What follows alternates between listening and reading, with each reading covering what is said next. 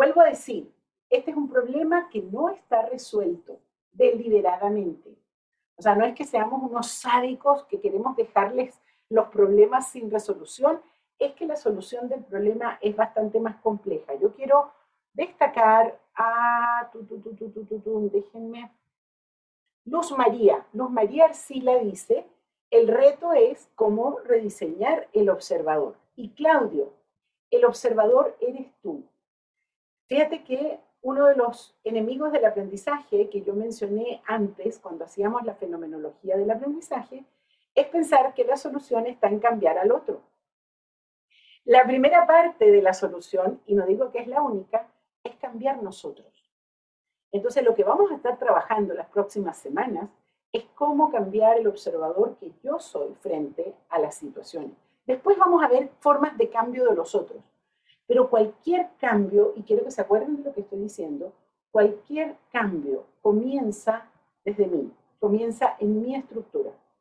Los primeros 50 kilómetros de un recorrido de 100 son trabajar con el observador que yo soy frente a la situación.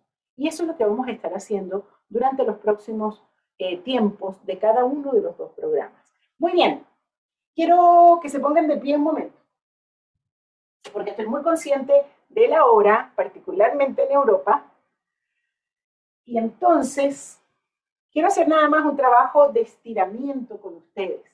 Saben que hay una parte del cuerpo que prácticamente no percibimos y es la parte de la espalda, ¿sí?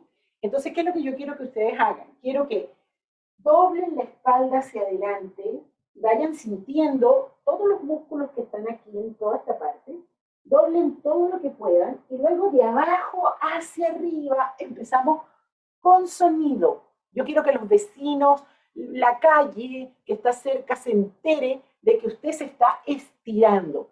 Entonces vamos hacia abajo y luego hacia arriba, oh, ah, bien maleducadamente. Oh, oh, estirándose, estirándose. Ah, dejando que los músculos se llenen, se llenen de oxígeno. Ok, bueno, otra vez, quiero ver esas espaldas dobladas hacia adelante. Muéstrenme la espalda. Quiero ver las espaldas de todo. Dejen que la cabeza cuelgue como si fuera una fruta hacia abajo. Eso. Y luego empiezan a reconstruir la espalda de a poquito y van hacia arriba con esa lección que nos entregan los gatos y los perros también, estirarse, estirarse. Ok, y ahora con las manos así, miren. Con las manos así, hasta que las manos estén calentitas. Y cuando las manos estén calentitas, se ponen ese calor en donde lo necesiten. Puede ser aquí en el cuello, puede ser en la panza, o puede ser en alguna parte de la espalda. Vuelvan otra vez, otra vez las manos, bien frotadas, bien frotadas. Ok, ahora muéstrenme la palma de las manos, así, la palma de las manos en la pantalla. Bien estirados los dedos. Eso, eso. Suelten los brazos, crucen distinto los, dedos. O sea, si antes los tenían cruzados así, ahora los cruzan de otra manera. Y vamos, otra vez. Los dedos, bien estirados, bien estirados los dedos. Ok, muy bien. Creo que ya estamos. Vuelvan para acá, por favor, porque vamos a hacer el último tema del día. Y es un tema tan relevante que no me podía permitir que estuvieran un poco agotados de estar sentados. Ustedes saben que también pueden seguir escuchando de pie, es decir, no tiene que estar sentado todo el día. Puede irse para el suelo con su computador y puede escuchar desde el suelo, es decir, busque estar presente. Ya les dije hoy en la mañana esta conferencia es intensa, entonces necesito que estén acá, necesito que capten todo, que le pasen la lengua al plato, y por eso, por favor, eh, buscan la posición que más les permite estar presentes. Muy bien, estoy con el chat abierto, ya lo saben. Y lo que vamos a hacer ahora es regresar al mapa de ruta número uno, aquel que se hace la pregunta de cuáles son los componentes de una conversación y los componentes de una conversación son lenguaje, cuerpo y emocionalidad. Vamos a saltar a la caja del lenguaje y en el lenguaje yo les dije hay tres subcomponentes que son la escucha, el habla y el silencio. Vamos a saltar a la caja de la escucha y nos vamos a quedar en la caja de la escucha trabajando hoy, mañana, toda la vida. Porque déjenme decirles que la escucha es un territorio de aprendizaje permanente para ser mejores papás, para ser mejores gerentes, para ser mejores líderes y para ser mejores coaches. La escucha es un territorio de aprendizaje permanente. Piensen por un momento, ¿qué pasaría en el mundo si por fin los escucharan mejor? Si tu pareja te escuchara, ¿cambiaría la vida? Seguro que sí. Si tu jefe te escuchara, si tu equipo te escuchara, ay Dios mío, si tus hijos te escucharan la vida sería muy distinta, ¿verdad? Ahora piensa al revés. ¿Qué pasaría si tú escucharas mejor a tu jefe, a tu pareja, a tus hijos, a tu equipo, a tu entorno? ¿Cambiaría el mundo? Seguramente sí. Entonces, eso es lo que vamos a empezar a trabajar hoy, vamos a profundizar mañana y vamos a seguir trabajando hasta el día del juicio final. Muy bien. Yo escuché esta mañana en el chat a varios de ustedes hablando de la escucha activa. Y eso está muy bien. Pero vamos a hacer una evolución. Fíjense que vamos a ver cuál es la evolución de la idea que tenemos sobre la escucha. Venimos de algo muy antiguo, luego una superación fue la escucha activa y vamos a pasar a la escucha ontológica. Pero eso no va a ser hoy, va a ser mañana, ¿ok? Mañana con Rafael, el primer tema de la mañana va a ser profundizar en una capacidad de escucha ontológica. Muy bien. Siempre que presentamos la escucha, hay un caso que trabajamos, lo tienen ustedes en el cuaderno. No voy a empezar con el zaperoco de la página tal, la página tal, ustedes verán. Eh, se llama un caso, la página, y la vamos a presentar en pantalla para que ustedes gráficamente la puedan ver. Eh, se ve un pedacito. Ah, ok. Ahí está perfectamente.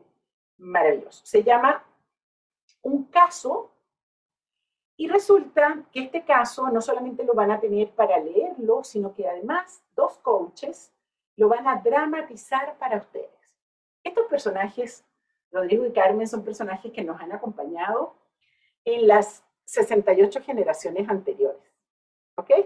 Entonces, yo les voy a pedir a ustedes que escuchen la dramatización que Johans y Carolina van a hacer de Rodrigo y de Carmen.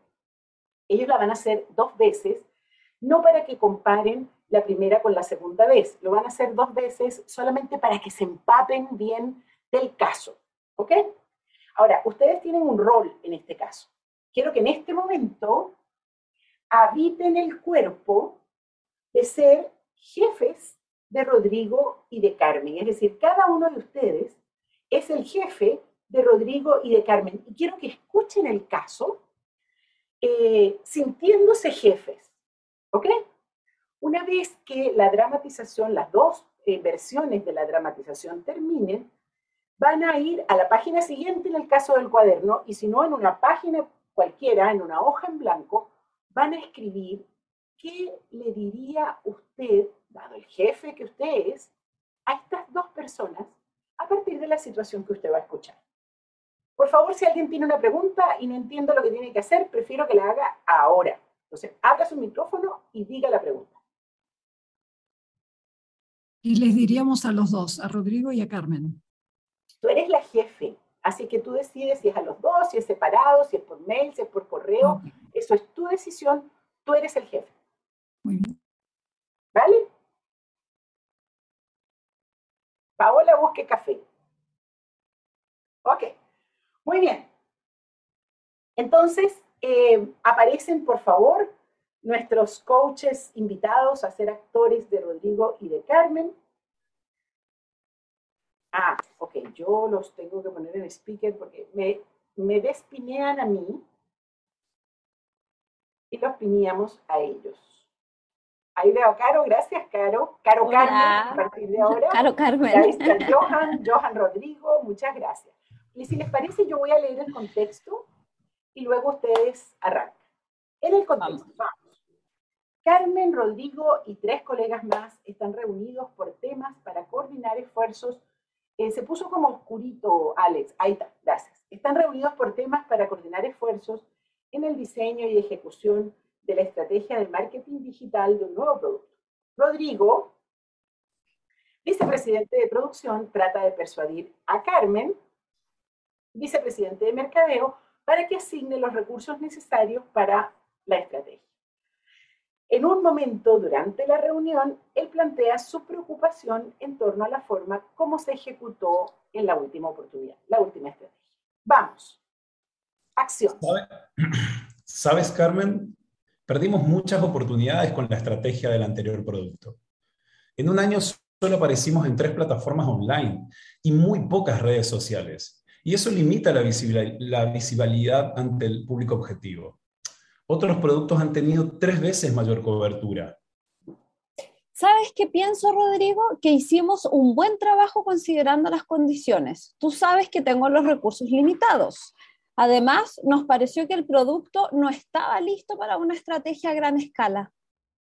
Pero no es a ti a quien te corresponde emitir ese juicio. Esa es nuestra responsabilidad. Por lo demás, esto es algo que corresponde evaluar a los clientes y de acuerdo con la encuesta, el nivel de satisfacción es muy alto. Bueno, eso no es lo que yo le escuché decir a Carlos. Él no estaba tan satisfecho con el resultado final. Eso es diferente a que el producto no estuviera listo. Él lo ve desde una perspectiva distinta, pensando en las características de este nuevo producto. De todas formas, Carmen, lo que me interesa es resolver cómo vamos a encarar esta estrategia es importante que veamos qué pasó para que aprendamos y podamos hacerlo mejor. Estoy listo para ayudarte en todo lo que pueda. Bien, pero no puedo hacer nada si no tengo el documento con el perfil del producto. Pero si te lo envié a tu correo hace dos semanas. ¿En serio? Es que no lo tengo. ¿Estás seguro que me lo enviaste? Bueno, mira, hagamos algo. Si lo encuentro, le echaré una mirada y luego conversamos. Excelente. Vamos con la segunda vez. Acción. Sabes, Carmen, perdimos muchas oportunidades con la estrategia del anterior producto. En un año solo aparecimos en tres plataformas online y muy pocas redes sociales, y eso limita nuestra visibilidad ante el público objetivo. Otros productos han tenido tres veces mayor cobertura. Pero pienso, Rodrigo, que hicimos un buen trabajo considerando las condiciones. Tú sabes que tengo los recursos limitados. Además, nos pareció que el producto no estaba listo para una estrategia a gran escala. Pero no es a ti a quien te corresponde emitir ese juicio. Esa es nuestra responsabilidad. Por lo demás, esto es algo que corresponde evaluar a los clientes. Y de acuerdo con la encuesta, el nivel de satisfacción es muy alto. Bueno, pero eso no fue lo que yo le escuché decir a Carlos. Él no estaba tan satisfecho con el producto final. Eso es diferente a que el producto no estuviera listo. Él lo ve desde una perspectiva distinta, pensando en las características de este nuevo producto. De todas formas, Carmen, lo que me interesa es resolver cómo vamos a encarar esta, esta estrategia. Es importante que veamos qué pasó para que aprendamos y podamos hacerlo mejor. Estoy listo para ayudarte en todo lo que pueda. Bien, estoy de acuerdo, pero no puedo hacer nada si no tengo el documento con el perfil del producto. Pero si te lo envié a tu correo hace dos semanas.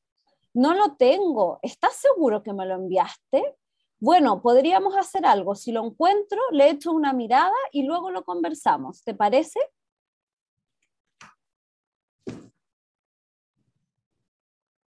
Muchísimas gracias a los dos. Ahora, por favor, ustedes que son los jefes, escriban lo que ustedes le dirían a Rodrigo y a Carmen a partir de esta situación. Unos minutos, por favor, para escribir. Todos deben tener escrito. No es un cuento que se van a contar, no, es escrito lo que ustedes, esto lo vamos a utilizar mañana. Entonces, es muy importante que tenga en su hoja, puede ser electrónica o puede ser manuscrito, lo que usted le diría a Rodrigo y a Carmen. Ponemos un poquito de música de fondo, por favor.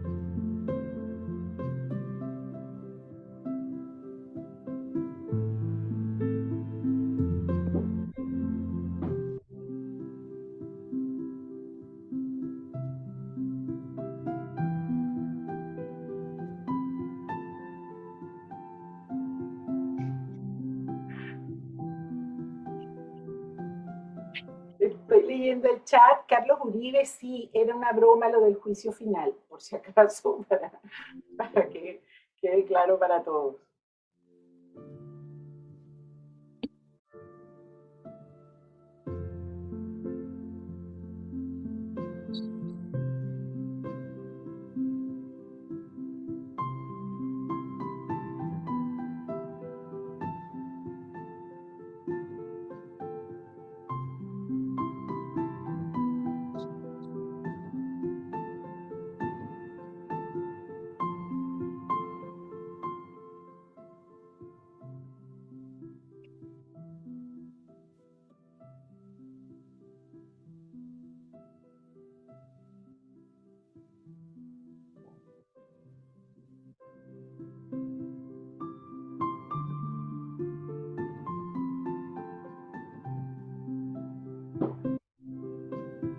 Háganme una seña con su dedo cuando ya estén. Falta un poquito. Me asustan esos jefes, está largo el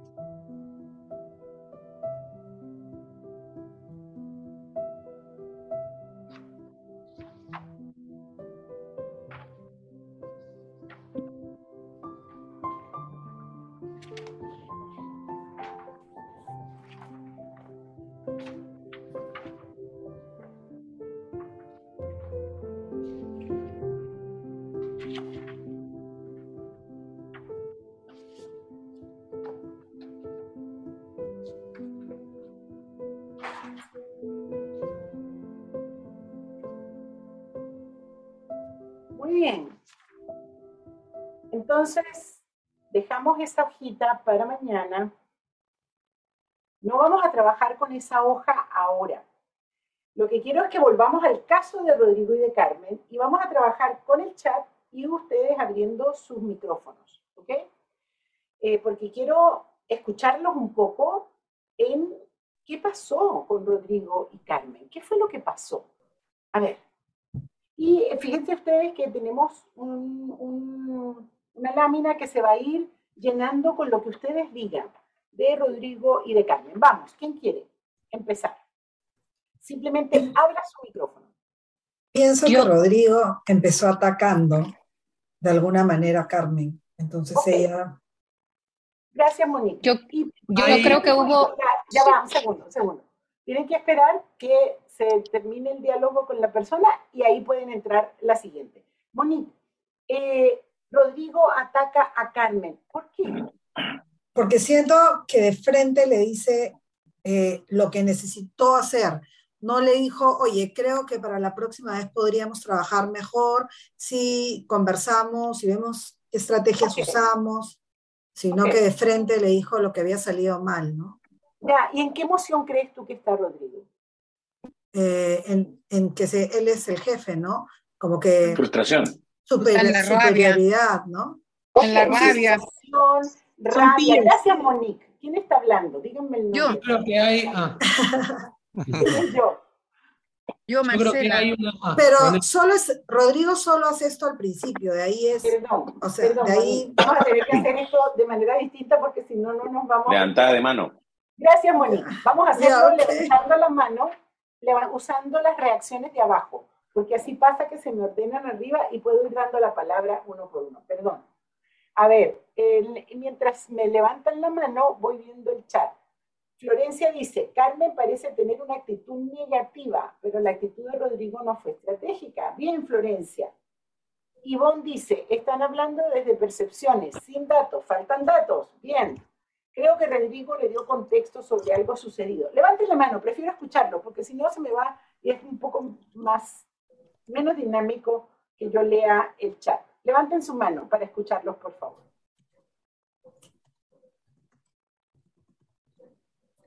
Nadie quiere hablar. Está mano virtual. John tiene levantada la mano, John. Ah, soy yo que. No, tengo muchas manos levantadas. No las muchas manos. Perdón, perdón. Bajemos, la mano, bajemos la mano. No, no, no las bajen. John, dale, te escucho. Bueno, realmente estaba Carlos de primeras, pero Carlos. Ah, dale, dale, dale. Sí, no hay lío. Eh, bueno, yo, yo, yo, yo veo que Rodrigo tiene una preocupación y de entrada, digamos, vincula el tono de la preocupación a la conversación. Lo que, lo que puede pasar que, que para Carmen de entrada se sienta un poco juzgada por, su, por la manera en que manifiesta la preocupación. Ok, muy interesante. manera, Entonces, fíjate, John, tú rebajas un poquito lo que dice Monique. O sea, a tu juicio, eh, Rodrigo no está, no está atacando, lo que pasa es que Rodrigo está muy preocupado. Esa sería tu, tu mirada, ¿verdad? Sí. ¿Sí? De acuerdo. Gracias, John. Vamos con Carlos. A ver, Carlos, ¿qué está pasando acá? Sí, yo coincido. Rodrigo expresa una preocupación, dándole contexto, siendo el de producción, no esperes que sea muy polite. Eh, y Carmen parece que se ofendió y, y empezó a hablar, en lugar de, del problema, de mi trabajo. Ajá, ¿por qué? Carlos, ¿qué le está pasando a Carmen? Se sintió atacada. Se sintió atacada. O sea, pero a ver, es que no entiendo mucho, Carlos. ¿Tú estás de acuerdo con Monique de que Rodrigo ataca o estás de acuerdo con eh, Jul? Sí, Joel, que decía que Rodrigo más bien está preocupado. Yo, yo me inclino más del lado de que Joel. Siempre puedes vestir el argumento un poquito más suave, pero... Ok. Ok, ok. Ok, a tu juicio entonces, Rodrigo está preocupado y hay una Carmen que se sintió atacada. Pero déjame hacerte un poquito más de preguntas, Carlos. ¿Qué le está pasando a Carmen? Bueno, eh, en el primer argumento, o después, o sea, Carmen está diciendo es que no, no tuvimos buen resultado porque no teníamos recursos y hay que ver las condiciones y el producto no era bueno. O sea, son tres enunciados de atrás lo que yo consideraría excusas para un resultado que parece que objetivamente no se logró. Excelente, gracias Claudio. Carmen da excusas. Mauricio, abre tu micrófono, ya lo tienes abierto. Dale, cuéntame, ¿qué ves tú? Tengo dos apreciaciones. La primera es que la conversación no parte de una evaluación, de una evaluación determinada, sino de, de pareceres. Eso es lo primero. Y lo segundo... ¿Quién es la responsabilidad, Mauricio, de eso? Discúlpame, no te escuché. ¿Quién es responsable de, de esa carencia? Quien plantea la conversación debió haberle dado a este una, un, sentido y un objetivo. Para ¿Quién, este es esa? ¿Quién es esa persona? Eh, un segundo. Eh, ¿Rodrigo? Rodrigo. Sí, de acuerdo, Rodrigo.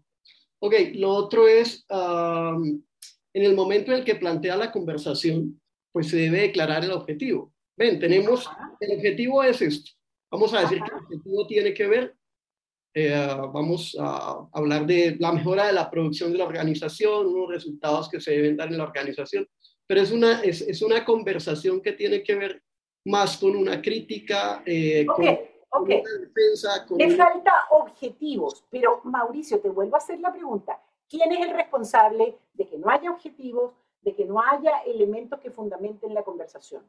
¿Será el jefe de Rodrigo y de Carmen? ¿Será Rodrigo? ¿Será Carmen? No, no, no. Quien plantea en, primer, en primera instancia la conversación es Rodrigo, por tanto, este es el responsable de contextualizar. Perfecto. Gracias, Mauricio. Vamos con Ivonne. Hola. Eh, había comentado que estaba el tema de que estaban hablando desde la percepción, no con objetividad. Pero además de eso, yo entiendo que, aunque siento que Rodrigo fue a atacar algo asumiendo que él tenía un eh, me pareció que Carmen lo tomó personal y se desenfocó, porque pudo haber llevado la conversación hacia un punto de análisis. ¿Qué le pasa a Carmen?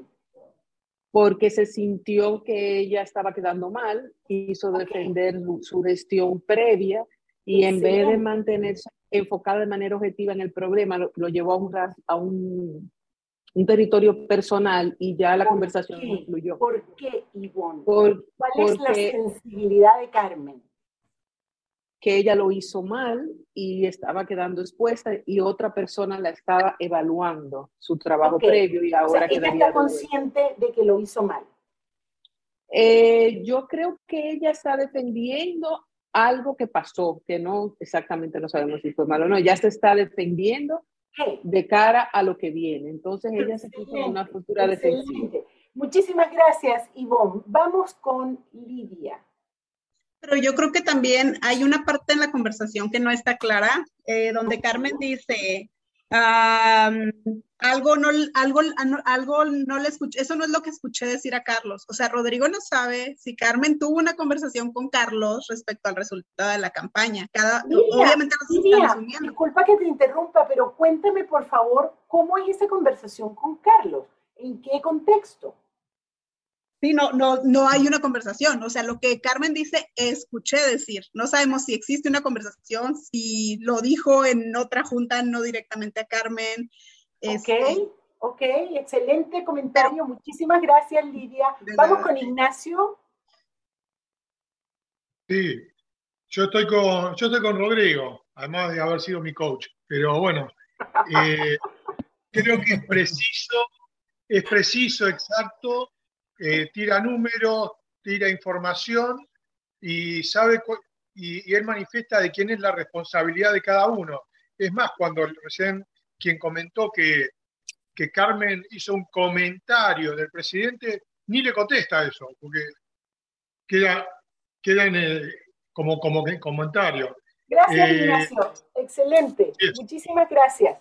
Déjame escuchar a Adriana, que parece que tiene una mirada distinta sobre Carmen. A ver, Adriana, si puedes levantar, si puedes abrir tu micrófono, por favor.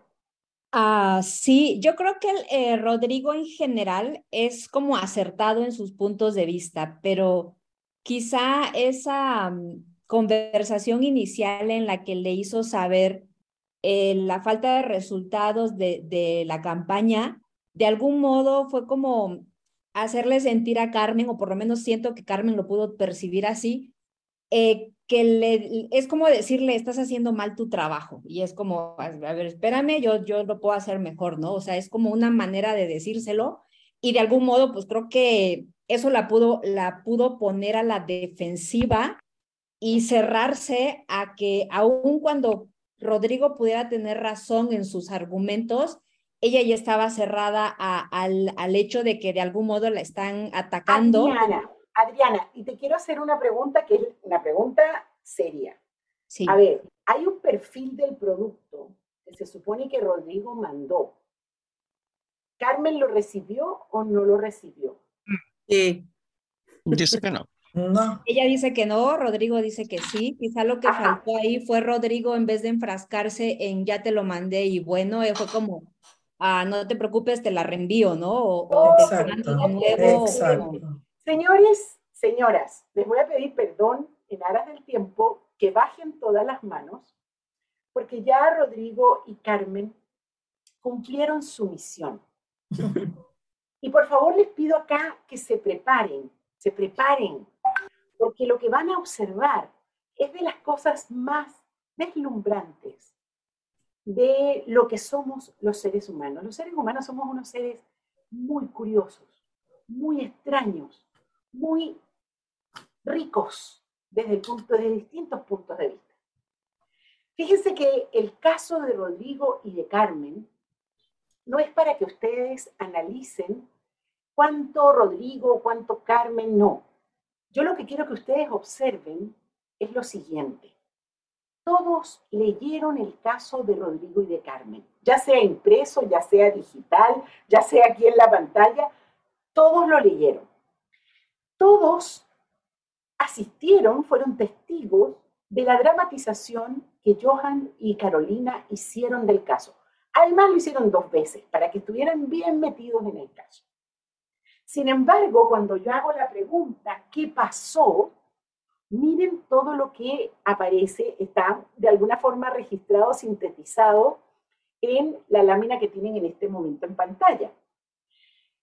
Si yo hubiera dado más tiempo, hubiera logrado muy fácilmente el bando de los pro Rodrigo y el bando de las pro Carmen. De hecho, cuando Ignacio interviene, ya interviene colocándose en un bando. Yo estoy de acuerdo con Rodrigo. Y hubiéramos podido formar un partido político que se llame Free Rodrigo o Free Carmen, ¿verdad? Eh, porque miren, miren lo que somos los seres humanos. Todos ustedes recibieron el mismo estímulo. Todos leyeron el mismo caso, todos asistieron a la misma dramatización, pero cuando yo hago la pregunta, ¿qué pasó? Surge toda esta riqueza. Hay algunos de ustedes que nos daban unas teorías maravillosas sobre la fundamentación, sobre los objetivos. Eh, incluso por allí apareció la conversación que tenía Carmen con Carlos. En algunos programas se ponen más abiertamente románticos y me dicen, no, lo que pasa es que Carmen tiene un juju con Carlos. Y entonces en algún momento le contó este cuento en un espacio de intimidad diferente. O también me han dicho, también en el mismo espíritu romántico, no, el problema es que Carmen y Rodrigo fueron amantes en el pasado. Y entonces por eso es que les está pasando todo esto que les está pasando. La pregunta bonita hacerse, queridos, y ya pueden sacar la lámina, esa lámina va a quedar de recuerdo. Eh, la bonita pregunta es, ¿de dónde sale toda esta riqueza? Porque todos ustedes vieron el mismo caso, vieron la misma dramatización, sin embargo salen cosas tan distintas. ¿De dónde viene toda, toda esta riqueza? Por favor, me lo pueden poner en el chat. Claramente de cada uno de ustedes, pero ¿por qué somos tan distintos si vimos lo mismo? Exactamente los hechos fueron iguales. Sin embargo, frente a la pregunta, ¿qué pasó? Cada uno de ustedes arma algo diferente de nuestras experiencias, claro que sí, de nuestras vivencias. Resulta que somos escuchadores diferentes. Por ahora no quiero que se vayan al observador, mañana vamos a profundizar en el observador, pero por ahora quiero que se queden en la constatación de que somos escuchadores diferentes. Y esto es muy interesante. Yo les decía, párense un momento a mirar esta característica deslumbrante de los seres humanos. Cada uno de nosotros, a pesar de que manejamos las mismas, los mismos códigos, el mismo idioma, sin embargo, cada uno de nosotros escucha de manera diferente. Y a veces me pongo furiosa en la oficina y digo, pero si se los dije claro, y además se los repetí tres veces, y además se los mandé en un memo, se los escribí en un manual de procedimientos y se siguen equivocando y siguen entendiendo mal. Claro, lo que pasa es que somos escuchadores distintos. En la casa somos escuchadores distintos aun cuando yo haya parido a la mitad de los habitantes de esa casa, siguen siendo escuchadores distintos. Y buena parte de los problemas que tenemos, tanto de convivencia en el mundo, y no, no me voy a ir a las noticias, ni a la guerra, ni a, ni a los problemas que tenemos entre las negociaciones entre países, o los problemas entre sindicatos que esta mañana salieron, ¿verdad? No, váyanse al comedor de la casa.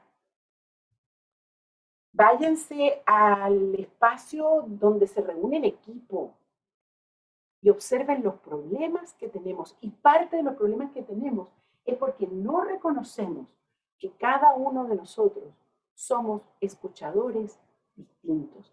Reconocer esa diferencia es el primer paso para podernos hacer cargo.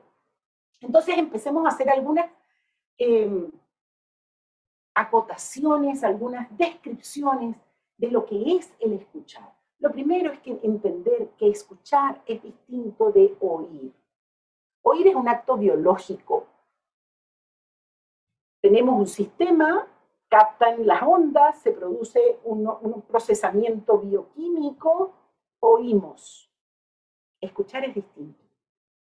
Nosotros decimos que escuchar es oír más construir una interpretación sobre lo que oigo, pero quiero ir un poco más lejos. Escuchar es percibir, más construir una interpretación sobre lo que percibo.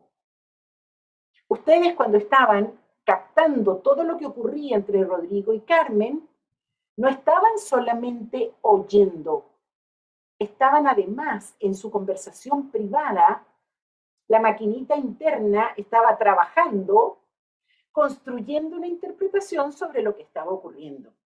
¿Cómo hacemos eso? Lo primero que hacemos es eh, tirar referencias. Este Rodrigo se parece a fulanito que trabaja conmigo. O esta Carmen es igualita a tal persona. Esta situación la viví yo la semana pasada. O sea, empezamos a generar similitudes. También hacemos completaciones de la historia. Y nos hacemos preguntas, ¿por qué Rodrigo pone esa cara? ¿Y por qué Carmen le contesta así? ¿Y qué onda con Carlos? Empezamos a construir una historia dentro. Todo ese procesamiento ocurre internamente. Eso es lo que llamamos construir una interpretación sobre lo que vivimos.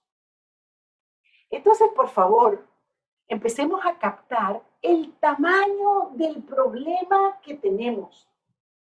Porque si en mi casa son seis personas y son seis escuchadores distintos, miren el problema. Si en mi equipo somos siete personas, somos siete escuchadores distintos. Si en mi empresa somos 2.500 personas, somos 2.500 escuchadores distintos. Y así vayan haciendo crecer el número, por favor, y vayan dándose cuenta del tamaño del problema que tenemos. Y resulta, y esto va con Claudio que traía por ahí lo del receptor, que hemos vivido, crecimos, fuimos a la universidad y en algún momento nos dijeron que la comunicación humana era un tema de emisor, receptor y mensaje. Y pensamos que ese modelito que venía, mañana Rafael les va a contar un poco del origen de ese modelo, venía de todo, de cuando inventamos la radio, el tocadisco, etc.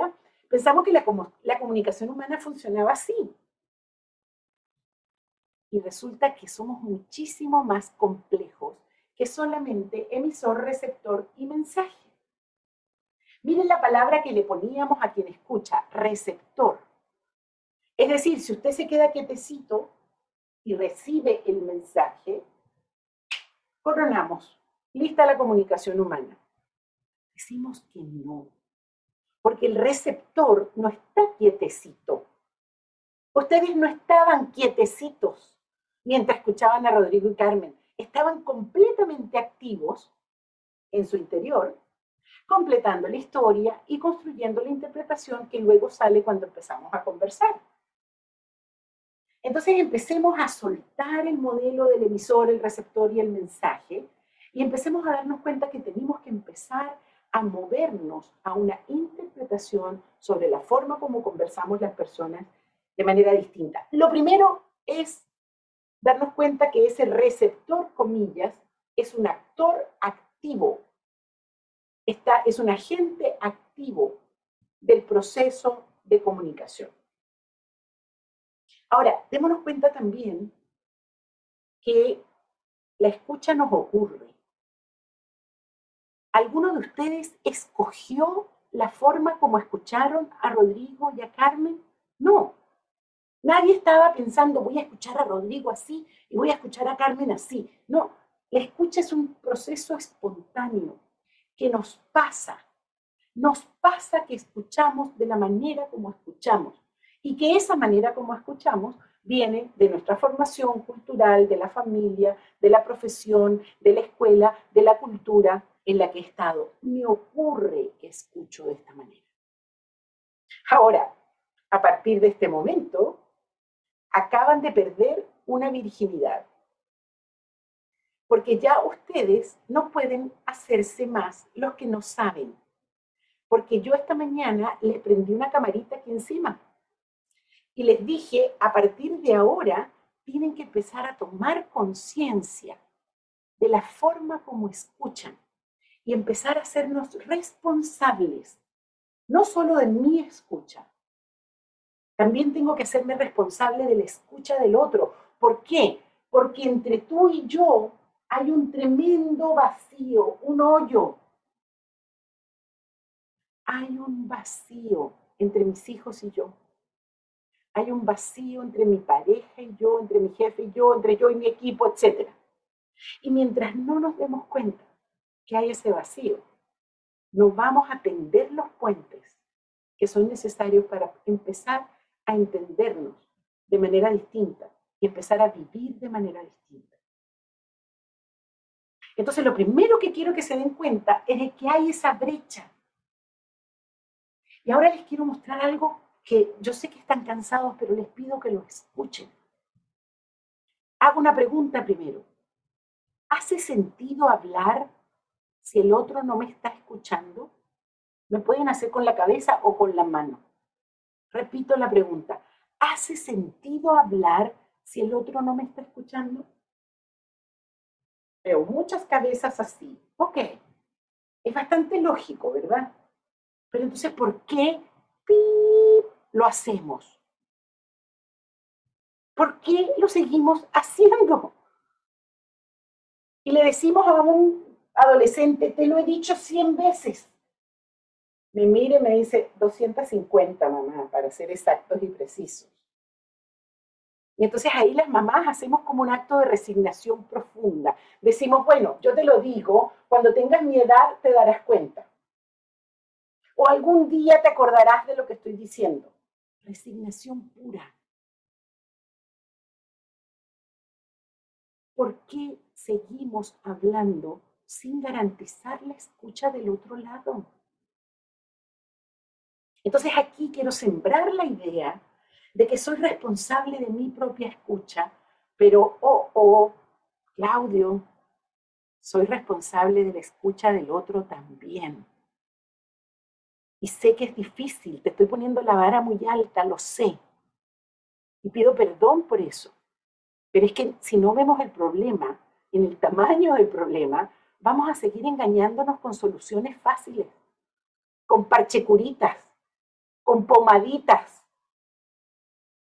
No, es que esto no es de pomaditas. El problema es bravo. El problema es complejo. No basta con que yo escuche.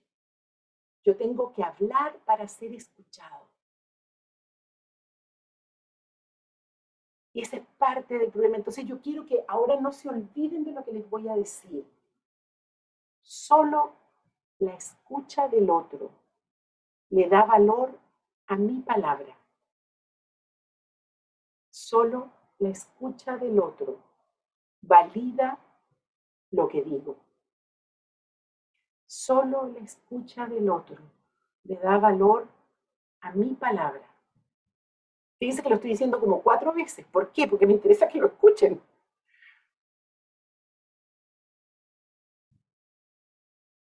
Esa es la clave de muchos de los conflictos, de las dificultades que tenemos.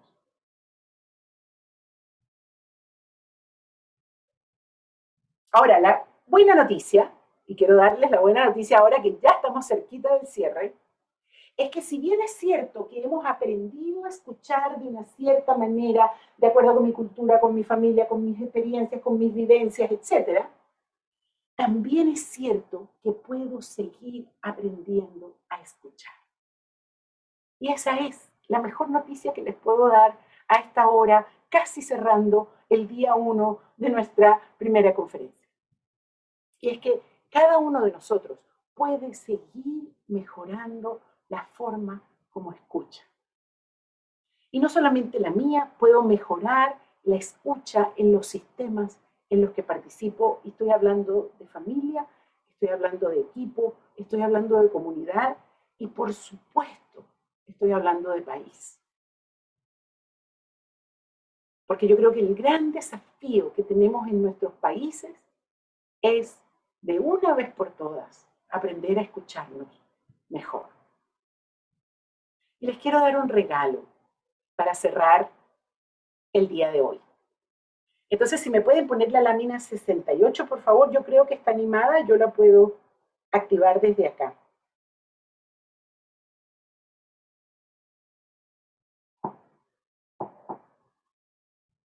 Ah, no está animada. Ok, no importa, déjenla allí. La voy a poner chiquitita, sí. Voy a ir trabajando esas tres cosas una por una. ¿Sabes qué, Alex? No sé si me puedes poner antes de esa el modelo SAR. Sé que es un desafío, perdón. Solamente porque quiero mostrar algo.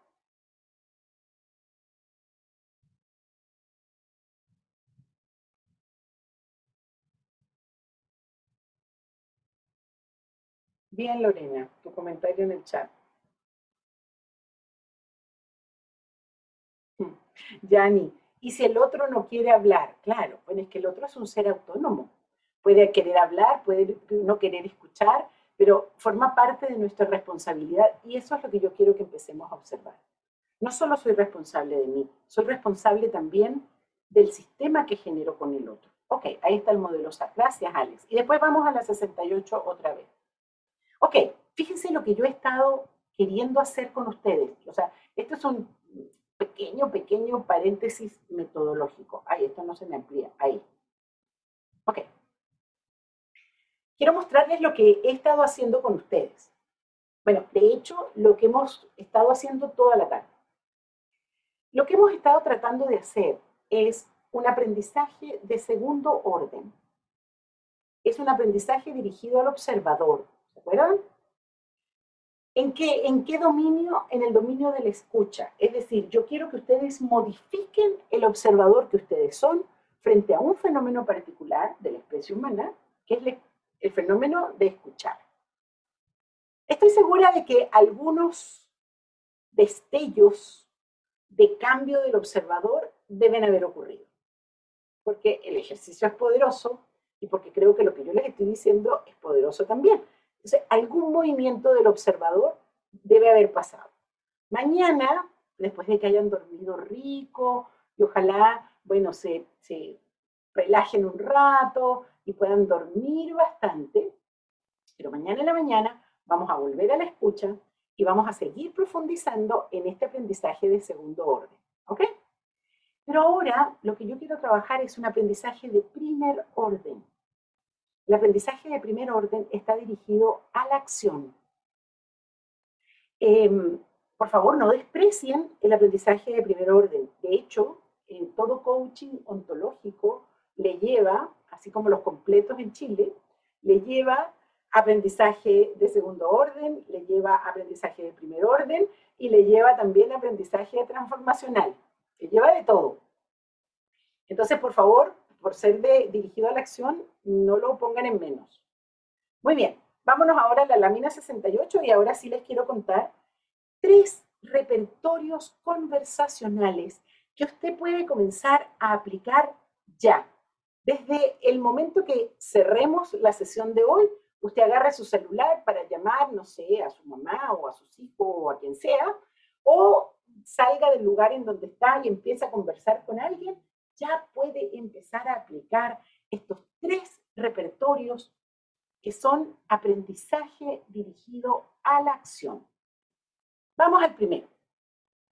Verificación de escuchas. A ver, levanten la mano, por favor, para yo verlos, las personas de ustedes que trabajan vinculados a plantas, plantas que producen cosas, ya sea refrescos, ya sea mm, acero, en fin, ahí está. Eh, ya veo a Jorge, Arcaiz, Carlos, Mónica, bien. Raúl, excelente.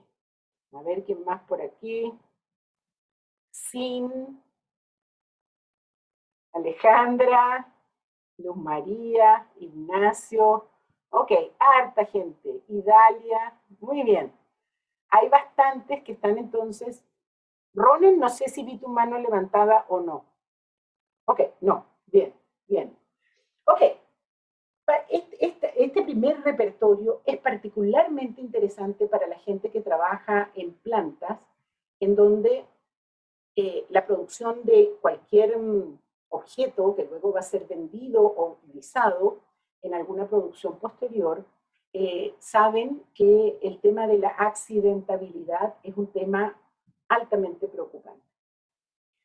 Em, nosotros trabajamos en Chile durante mucho tiempo y todavía son grandes amigos nuestros, la gente del, IST, el Instituto de Seguridad del Trabajo.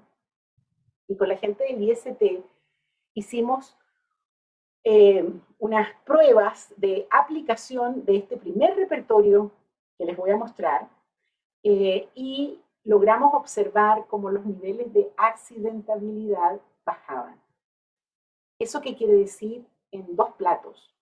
Quiere decir que en la medida en que se aprende a aplicar este primer repertorio que yo les voy a mostrar, estamos salvando vidas, estamos salvando manos, estamos salvando pies, es decir, estamos disminuyendo la cantidad de accidentes laborales que ocurren regularmente en una planta de trabajo. Entonces, es muy simple pero no lo miren a menos, tiene un alto impacto, particularmente en la coordinación de acciones de personas que trabajan juntas. Ese maravilloso repertorio se llama verificación de escuchas. ¿Cómo opera? Son las 7 de la tarde. Tengo, no ahora, es un ejemplo, todavía no son las 7 de la tarde. Bueno, para algunos ya son como las 2 de la mañana, para otros son las, las casi las seis, ok. Son las siete de la tarde en la empresa donde trabajo, tengo mi cartera acá, eh, Rosana es mi asistente, también está con su cartera ya, nos estamos yendo, estamos apagando luces, nos vamos, pero yo me acuerdo que mañana tenemos una reunión importante y entonces pienso, mira Rosana, para mañana, por favor, estos cuadros, este, este, estas carpetas, em, tienes que calcular esto, eh, yo voy a traer esto otro, pero por favor, y le digo siete cosas distintas que ella tiene que tener listas para las nueve de la mañana de mañana. Rosana escucha con su carterita, ya se quiere ir, pero escucha cada una de las cosas que yo le digo. Y de repente me dice, a ver Alicia, espérate tantito, como dicen en México, dame un chancecito, un momento, ¿verdad? Y déjame decirte lo que yo he escuchado de las siete cosas que me has dicho. Sé que son las siete, sé que nos estamos yendo, pero prefiero decirte, y empieza Rosana a decirme las cosas, no a repetirme las mismas palabras que yo he dicho, sino a decirme lo que ella escuchó de lo que yo dije. Eso me permite saber si está muy lejos o está muy cerca. Nos permite a las dos corregir y ajustar lo que necesitamos tener para nuestra reunión de mañana. También puede ocurrir al revés. Yo que soy la que estoy diciendo la retaíla de cosas, le puedo decir, Rosana, sé que es tarde, pero dime por favor lo que alcanzaste a entender de todo lo que te he dicho. Y le doy el chance a ella de que me diga. Y eso nos permite acercarnos. ¿Se dan cuenta que es un puente que se establece entre quien está hablando y quien escucha? Verificación de escucha no toma más de tres minutos en una conversación y, es un ahorrador de disgustos, malos entendidos y dificultades. Segundo repertorio que les quiero compartir. Se llama compartir inquietudes. ¿Qué es la inquietud? La inquietud está, es lo que está detrás de lo que estoy diciendo. Cada vez que yo digo algo, lo digo desde una inquietud. La inquietud es lo que me preocupa, lo que me mueve a hablar. Y fíjense que la inquietud no siempre está clara en las conversaciones. Yo estoy nuevamente, 7 de la tarde, con Rosana, la reunión de mañana, dando miles de instrucciones. Yo puedo revelarle a ella cuál es mi inquietud. Le puedo decir, ¿sabes, Rosana? Si mañana nos va bien en la reunión, vamos a lograr un proyecto que nos garantiza el 80% del presupuesto del año que viene. Así es que este es un cliente importante, en fin, le muestro mi inquietud. También ella me puede decir, Alicia, escuché todo lo que me dijiste, pero ¿por qué no me dices, y aquí viene una pregunta mágica, ¿por qué no me dices qué te preocupa? ¿Qué te preocupa? ¿Cuándo fue la última vez que le preguntaron a alguien que quieren mucho, ¿qué te preocupa? Es una pregunta, es una llave, porque es una pregunta que va directo a la inquietud del otro. ¿Qué es lo que te preocupa? Y me permito entonces compartir cuáles son mis preocupaciones. Y eso automáticamente nos ajusta nos permite coordinar mucho mejor y garantizamos que mañana vamos a estar mucho mejor paradas en la reunión. Y por último, tercer repertorio, indagar. Mañana vamos a profundizar en la indagación, pero por ahora quiero que entiendan que indagar significa hacer preguntas. Pero hacer preguntas en donde me interesan las respuestas porque muchas veces hacemos preguntas y honestamente no tenemos tiempo para las respuestas. Hola, ¿cómo estás? Y si el otro está, bueno, sí, aquí estoy más o menos, porque fíjate que el fin de semana se me echó a perder el auto, iba, me iba de vacación. No, yo no tengo tiempo para eso. Tengo una reunión en cinco minutos. Entonces, si usted no está dispuesto a escuchar la pregunta, la respuesta, no haga la pregunta preguntar, hacer preguntas, genuinas preguntas. Lamentablemente, la educación que recibimos es una, es una educación más vinculada con las respuestas que con las preguntas. Es como que nos van cortando las alas de las preguntas. Cuando éramos chiquitos, éramos bien preguntones. Pero cuando un niño es muy preguntón en la escuela, rápidamente llaman a los padres. Recibimos distintas formas de castigo por las preguntas que hacemos cuando somos niños. Entonces, ¿qué es lo que hacemos? Dejamos de hacer preguntas. Empezamos a echarle agua al motor de la curiosidad. Escogemos tres, cuatro respuestas básicas y decidimos ya, con esas respuestas voy a vivir el resto de mi vida. Y yo les dije esta mañana cuando empezamos este programa, esperamos que les genere muchas preguntas, muchas nuevas preguntas. Recomendación entonces, en la próxima, en la próxima conversación que usted tenga, no dé consejos, no recomiende nada, haga preguntas. fertilice la conversación con la persona con la que va a hablar a partir de preguntas. Y se van a dar cuenta que si usan cualquiera de estos repertorios, la calidad de su escucha va a cambiar.